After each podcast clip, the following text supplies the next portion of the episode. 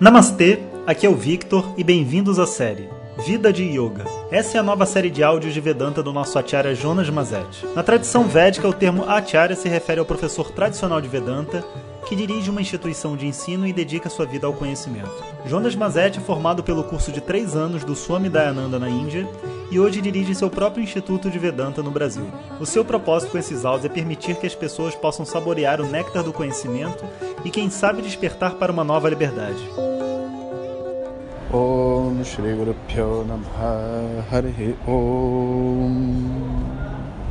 Bom dia pessoal, continuando a nossa série de vida de yoga e acompanhando também a definição de yoga da Gita, estamos agora mais ou menos no capítulo 6 onde Shri Krishna está falando sobre os exercícios de meditação e a contemplação que ocorre através da prática de yoga das suas diversas disciplinas, né? não só da meditação em si.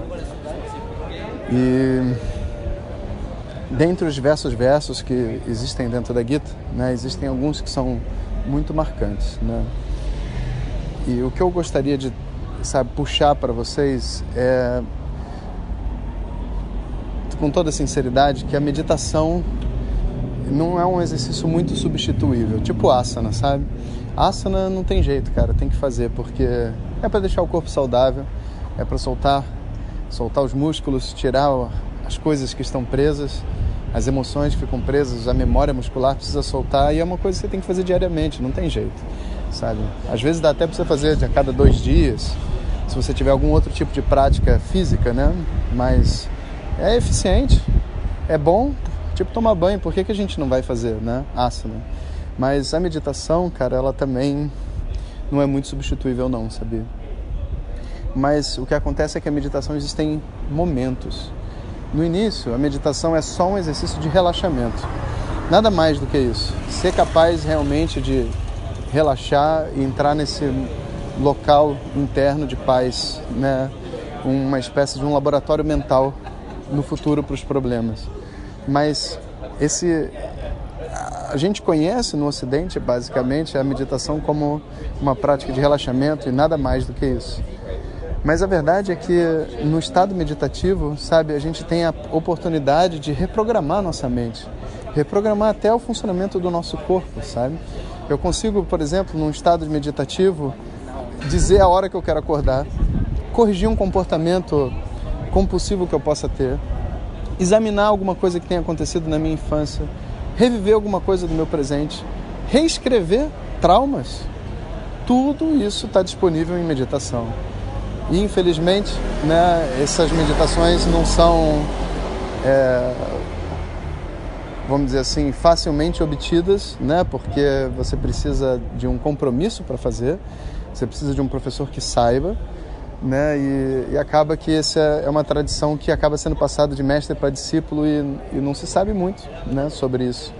Então eu fiz questão de gravar esse áudio, né, falando sobre isso e falando que existe sim e que e eu conheço um monte de gente que faz, eu já fiz e outras pessoas já fizeram e que essas meditações funcionam e que elas têm um propósito, que elas não são substituíveis e que eu não conheço nenhum mestre, mestre, não estou falando aluno, professor, que dá aula de Vedanta, não, não, estou falando, nem conheço nenhum mestre da tradição que não viva uma vida de meditação com esse nível de seriedade como Krishna descreve na Gita.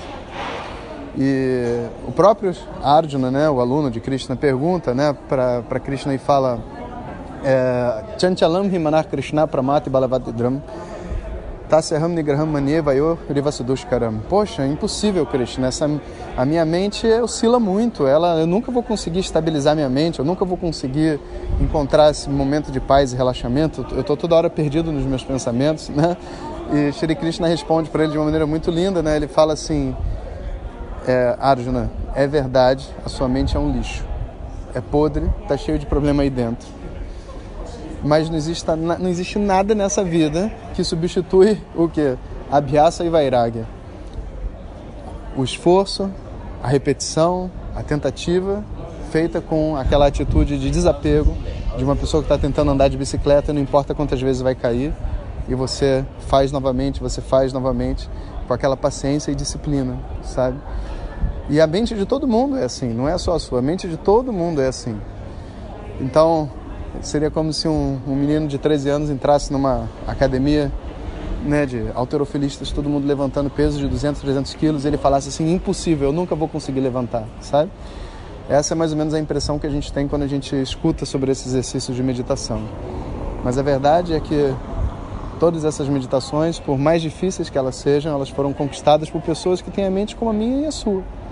Então, é possível ser feito sim, né?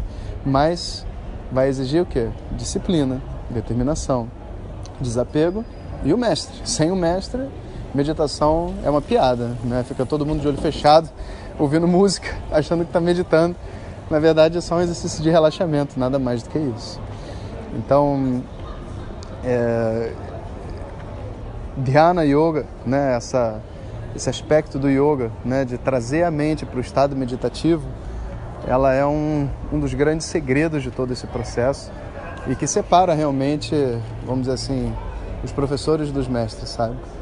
Eu eu tenho um desejo, né? Vou até compartilhar com vocês agora, não estava aqui no meu plano de WhatsApp, mas eu tenho um desejo sem dúvida nenhuma, de um dia fazer um programa mais profundo de meditação. Há mais ou menos um ano atrás, eu fiz um programa de dois meses de meditação, onde meditamos, começamos com 5 mil pessoas, se eu não me engano, mas terminamos com mil, né? depois de dois meses, o que está ótimo, mil pessoas que meditávamos diariamente, e toda terça e quinta a gente se encontrava e fizemos diversos exercícios onde eu apresentei diversas técnicas de meditação diferentes.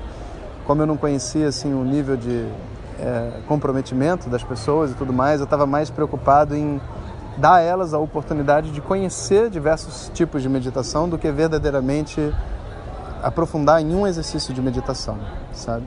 Mas é, se eu fosse fazer um exercício de meditação, eu iria começar fazendo o exercício do relaxamento profundo, que é onde a gente consegue eliminar, vamos dizer assim, pelo menos 50% dos problemas psíquicos que a gente constrói na nossa vida que é devido a um congelamento né, do nosso subconsciente.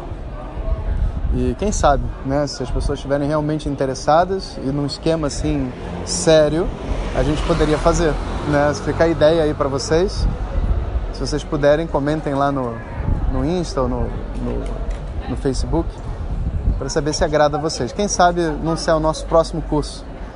Tem um curso grátis que está por vir né, em algum momento, talvez no segundo semestre, quando eu tiver um tempo eu acho que eu ia ser muito prazeroso poder fazer um curso de meditação assim com mais profundidade. Então fica essa ideia no ar. Mas, voltando para o nosso áudio, então, quando a gente pensa em yoga, a gente tem que pensar em asana, mas a gente tem que pensar também em meditação. Não existe yoga sem meditação. Infelizmente, essa é uma realidade. Ou melhor, existe, mas até certo ponto. Depois a meditação ela se torna uma obrigatoriedade para um desenvolvimento profundo da mente. Um bom dia para vocês. Om Shanti Shanti Shanti Harihi Om Shri Guru Namaha Harihi Om Compartilhe com seus melhores amigos. E se você quiser receber nossas mensagens diretamente no seu WhatsApp, clique agora no link que vem junto com o título. Para outras informações, www.vedanta.com.br Om Tat Sat.